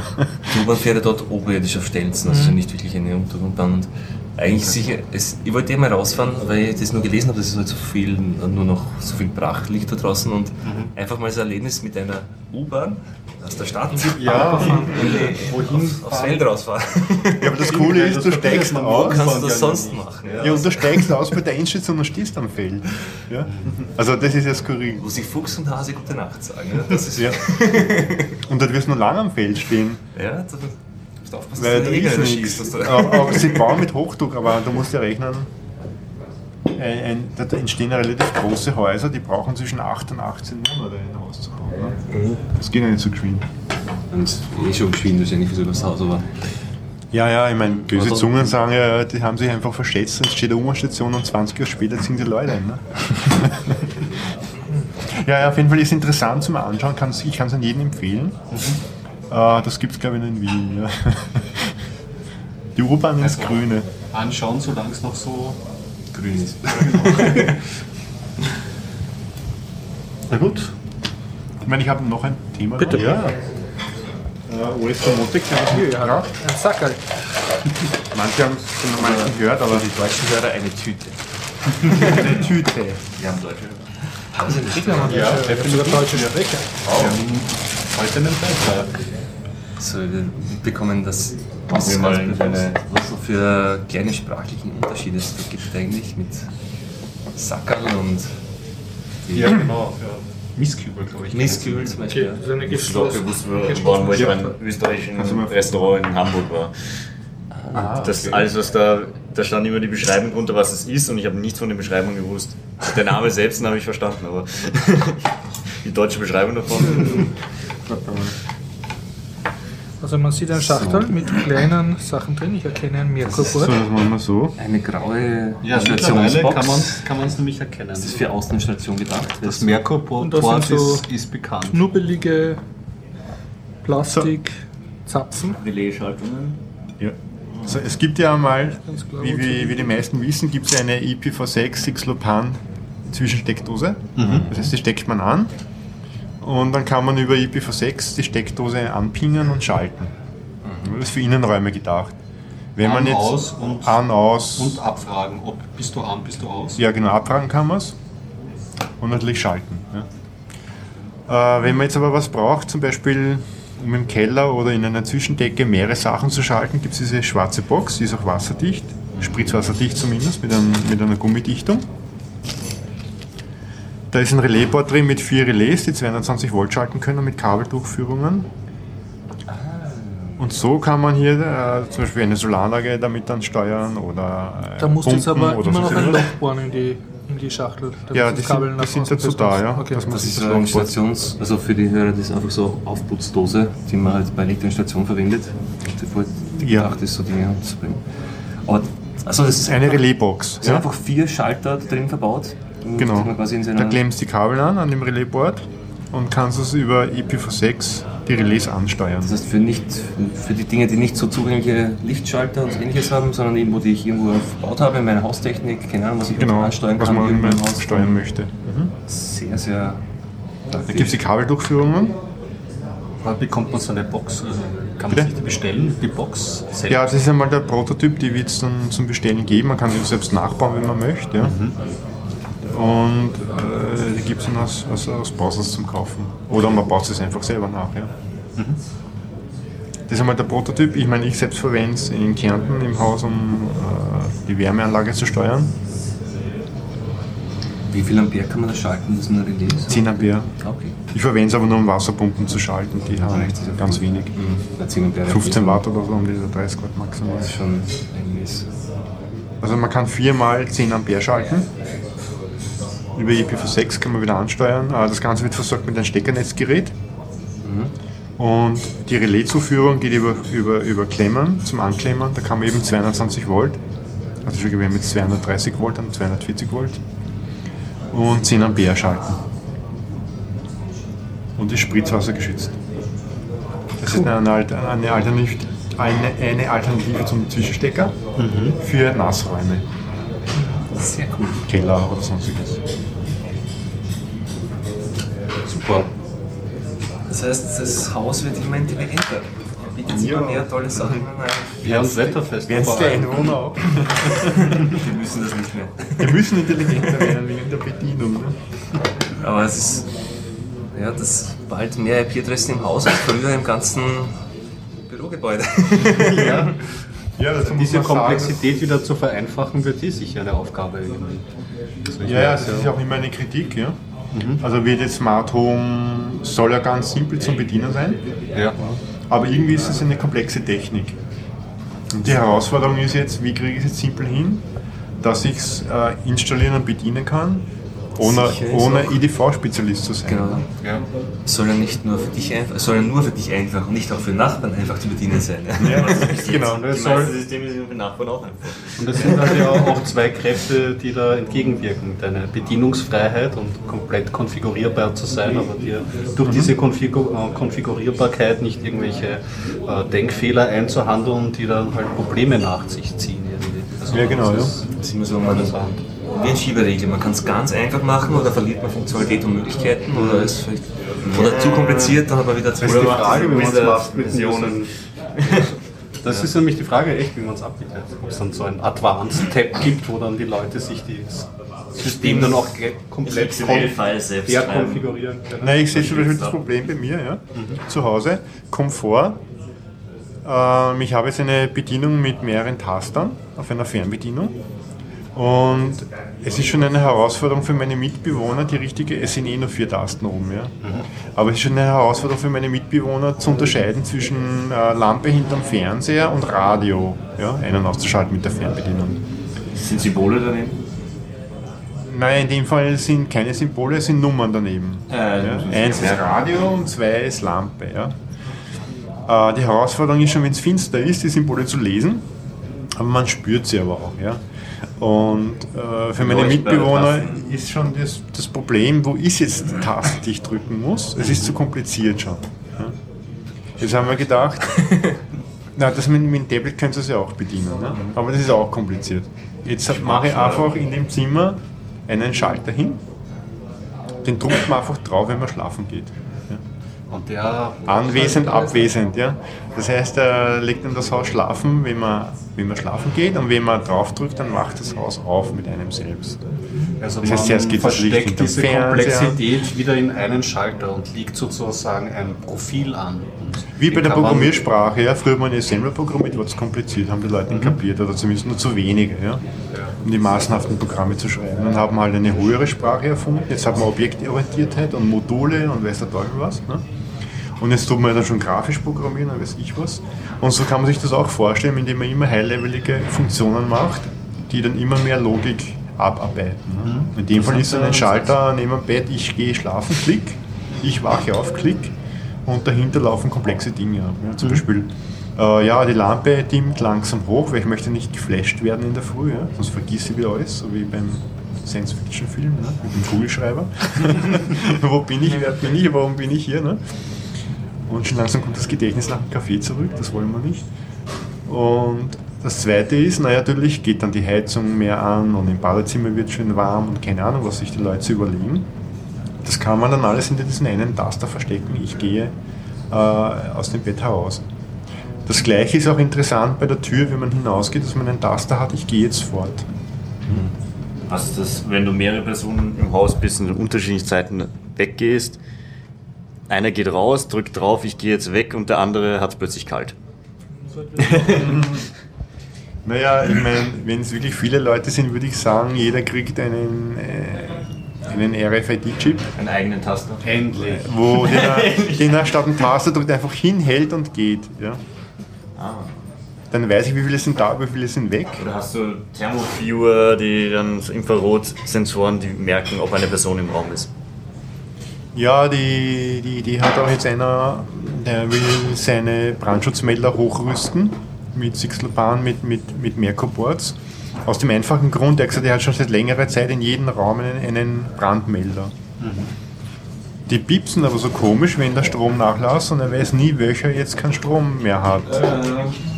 Das hört man bei dem Ton auch nicht. Das kann man nicht lokalisieren. Ja, genau, man kann es nicht lokalisieren. Und der hat aber einen optischen Ausgang, einen Open Collector Ausgang eigentlich, diese Brandschutzmelder, die er hat.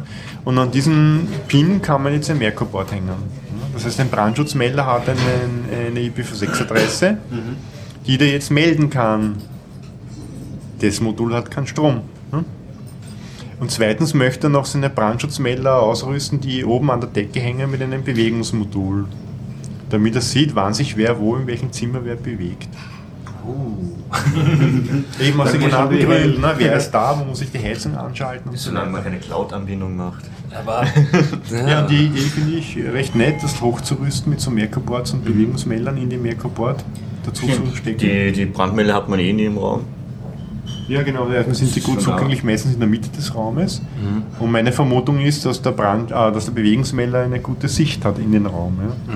Müsste man halt einmal testen, ob das gut funktioniert. Wir werden es bald wissen. Ja, interessant. ich finde die Herangehensweise eigentlich sehr, sehr cool, weil ihr das eigentlich ermöglicht in euren Projekten ein bestehendes Haus quasi schrittweise aufzurüsten oder ohne jetzt, wenn ich ein neues Haus baue, kann ich mir ein neues, alles mögliche, ein Bussystem einbauen und gerade das mit Sixelpan ist so, finde ich so angenehm, dass ich ja dann nachträglich mit Funktechnik eigentlich langsam einzelne Teile des Hauses intelligenter machen kann oder steuerbar machen kann und Wenn man So wie daraus das- noch lernen kann und auch die Side-Effekte irgendwie.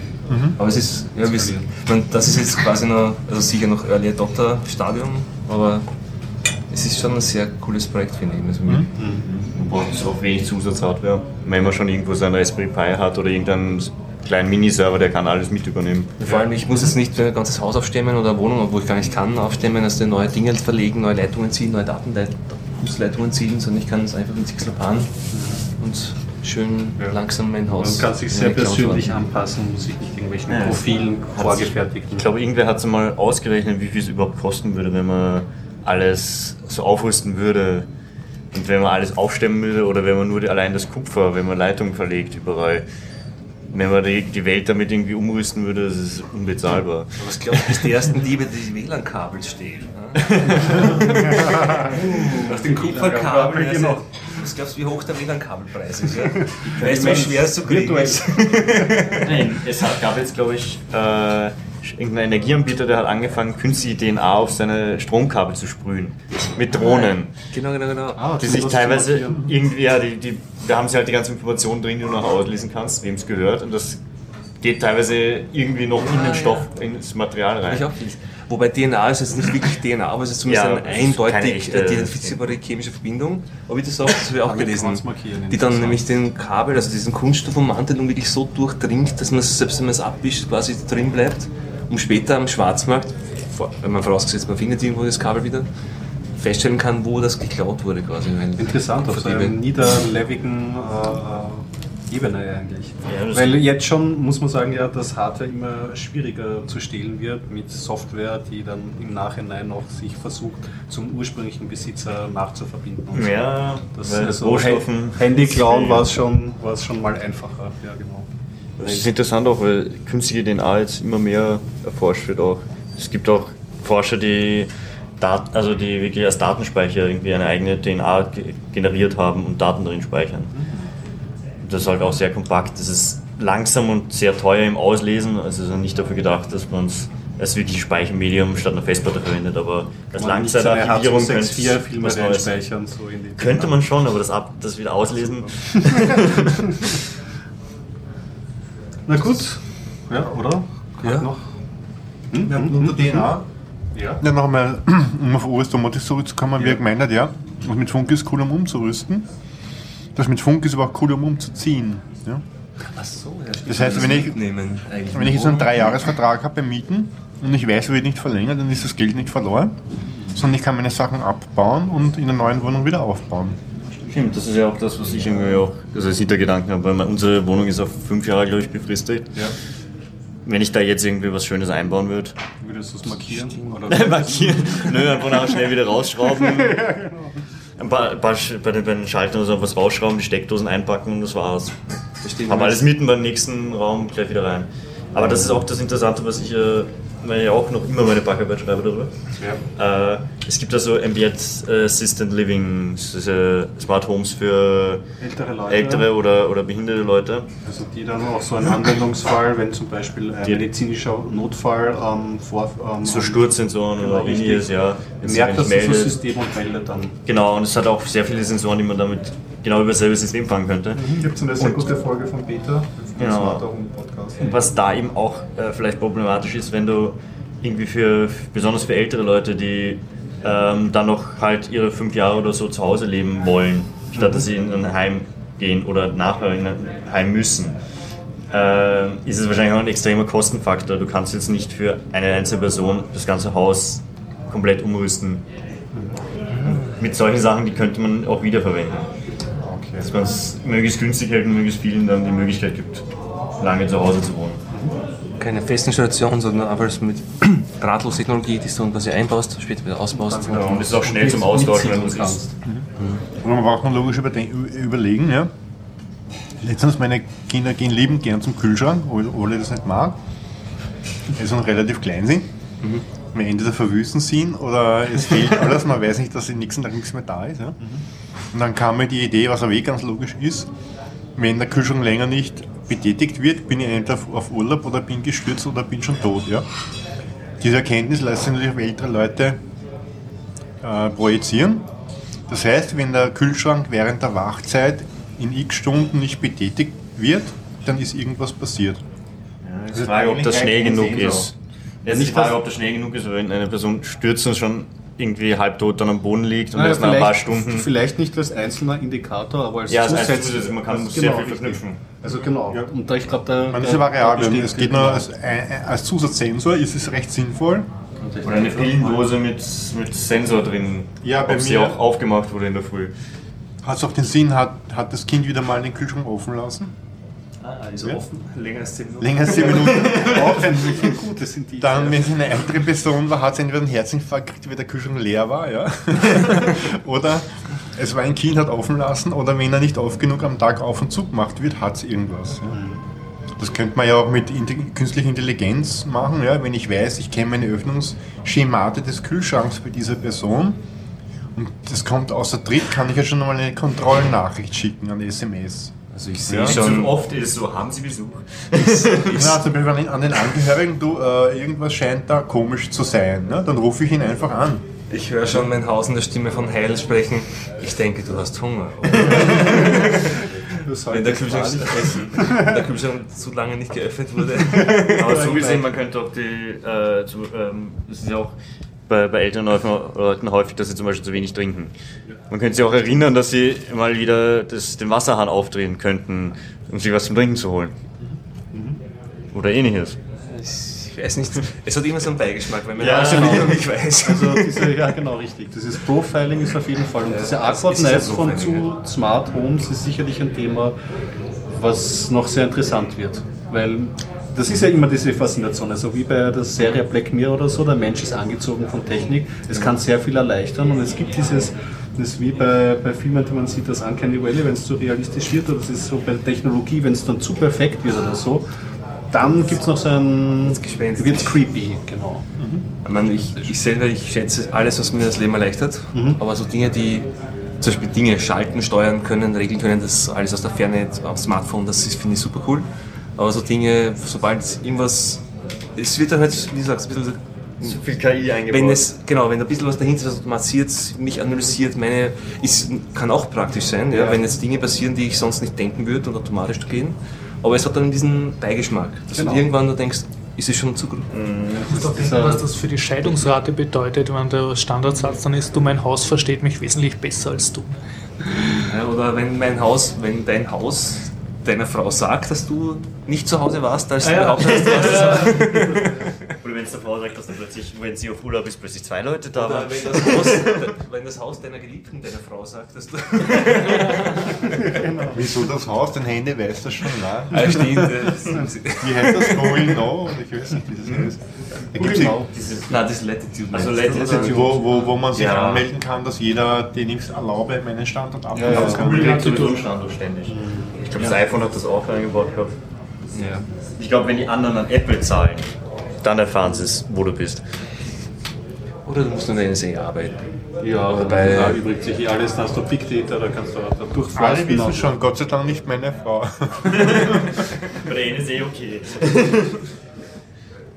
So, abschließende Worte. Ich will nur kurz sagen, mich würde mich interessieren, die Scheidungsrate bei NSA-Mitarbeitern, ob die sich signifikant von der Rest der Bevölkerung unterscheidet. Das ist eine gute Frage. Ja, stimmt. Es gibt immer wieder so aufgedeckte Missbrauchsfälle, wo die ihren Ja, Freunden wenn nachspionieren und so. jemand Das gab es Österreich auch schon mit dem Poster. Du hast on your fingertips alle Daten. Ja? Und du bist Administrator, hast du eine Datenbank mit hast Rootzugang. Ja? Es gibt immer Aber das ist Missbrauch. praktisch. NSA-Mitarbeiter können halt. den perfekten Partner finden damit. Durchklicken fragen die dauert vielleicht ein bisschen länger. Du musst das schon viel schlimmer finde ich es dann, wenn dann jemand von einer Frau abgewiesen wird und dann halt so zum Stalker und zwar zu, zum echt Orgenstalker, weil jemand, ich weiß genau, wo du bist, was du magst, wo du Unter telefonierst. Umständen können sie Daten manipulieren. Ist Ja. auch nicht ausgeschlossen. Das ist auch, ne? Hast du keine Nachrichten in Wien? Hm? Lässt es Wien seine Frau mit einem Messer zu attackieren? Ah, so, ja. Locate mit Habe ich gelesen, geht man mit Kettensägen in die Bar, wenn man Ja. rauskommt. Aha. In Österreich war es, glaube ich, nur Gewehre. Oder? Irgendwie, ich weiß nicht, was diese Woche los, aber Jedes Bundesland was anderes. da wurde jemand aus der Bar verwiesen, weil er zu alkoholisiert war, in, irgendwo im Oberwalder Bezirk und ist dann nach kurzer Zeit wiedergekommen mit der laufenden Kettensäge. Okay. Ja, Es gab keine Verletzten, aber er wurde überwältigt, aber das ist so quasi klingt nach Slash-Filmfest. immer noch ein Bier, sonst streike ich. sonst Der wollte Stamm. vielleicht die, die Theke auseinandernehmen. Das stammt, also das hat auch einen, einen, einen, einen guten Zusammenhang. Es heißt ja auch, der Einbrecher kommt nicht mit dem Laptop, ja? sondern mit der Kettensäge, mit der Brechstange oder mit dem LKW. Ja?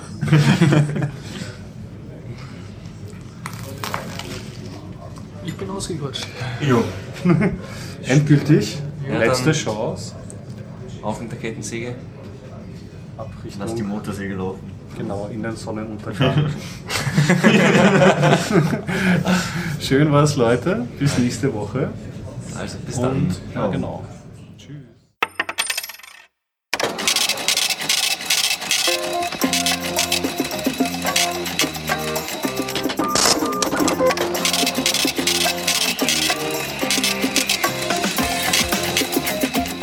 Silk Road von den Behörden geschlossen.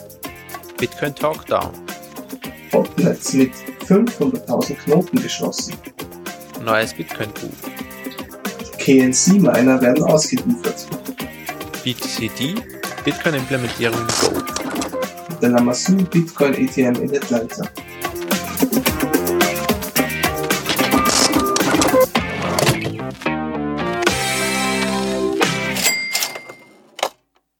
Diese Folge 46 findet ihr unter bitcoinupdate.com. Der Horst hat mich gebeten, kurz ein paar Takte zur Maker Fair in Hannover zu erzählen, die Anfang August stattfand. Eine Warnung vorweg, ich bin schlimm erkältet, also entschuldigt mein Näseln.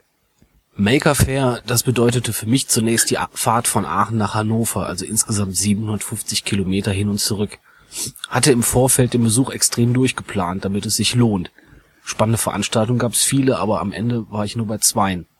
Die erste war Making, Sharing, Caring, schöne Autonomie oder dritte industrielle Revolution. Das war im Endeffekt eine kurze Geschichte der Maker-Bewegung mit einem durchaus positiven, aber realistischen Zukunftsausblick.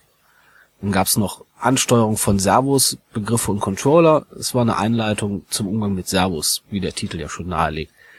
Der Vortragende kam wie ich aus Aachen, hatte an der RWTH Elektrotechnik studiert, aber das nur am Rande. Verpasst hatte ich leider Vorträge wie Toys R Us Prototype mit Jet Gadgets, was sind Mikrocontroller und Arduino und Scan mit Digital- und Tiefenkamera. Der Workflow bis zum 3D-Druck.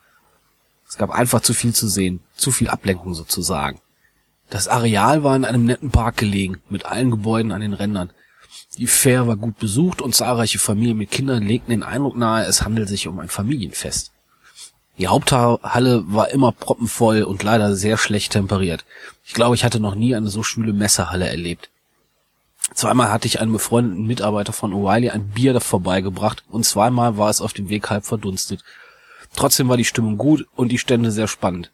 Vom preiswerten 3D-Drucker aus Korea über kommerzielle Stände von O'Reilly, Reichelt und Co. bis zu Bastelgruppen wie beispielsweise an der Steampunk-Gemeinde, die zahlreiche Alltagsgegenstände wie Tastaturen und Mobiltelefone detailverliebt und funktionstüchtig in die viktorianische Zeit versetzten, hielt man sich trotz Klima so lange wie möglich in der Haupthalle auf. Draußen gab es neben einem Heisestand noch einen Do-it-yourself-Früchtestand, an dem insbesondere alkoholische Getränke selbst zubereitet werden konnten. Eine Löt-Area, wo hauptsächlich Kinder, aber auch Erwachsene das Löten äh, beigebracht wurde und ein Mondroboter, der am Google Lunar X-Prize Wettbewerb teilnimmt, mit Akkuschraubern betriebene Catcars und zahlreiche Quadcopter. Auch das Rahmenprogramm war sehenswert. In regelmäßigen Abständen bot der Af A Freaking Bass Player ein aus Schrott geschweißter Roboter seine Künste an der Bassgitarre vor. Die Schlacht um Hoth habe ich leider verpasst, denn die letzte angekündigte Vorstellung war ausgefallen. Das war eine Schülertruppe, die mit zahlreichen Robotern Szenen aus Star Wars nachgespielt hatte. Die Roboter konnte ich wenigstens noch in Augenschein nehmen, als mir zwei von ihnen die Funktionsweise demonstrierten. So habe ich immerhin den explodierenden Schildgenerator gesehen. Überhaupt war am Ende sehr schnell Schluss. Ab fünf leerte sich die Fair merklich. Und das, obwohl die Zeit eigentlich kaum reichte, um alle Impressionen aufzunehmen, alle Vorträge zu besuchen und überhaupt alles mal gesehen zu haben. Als Fazit, zweimal 350 Kilometer Fahrt für eine Maker Fair, lohnt sich das? Und ob, ich kann nicht sagen, dass ich den Besuch trotz des Aufwands bereut hätte. Ein großer Spaß. Und zudem lehrreich.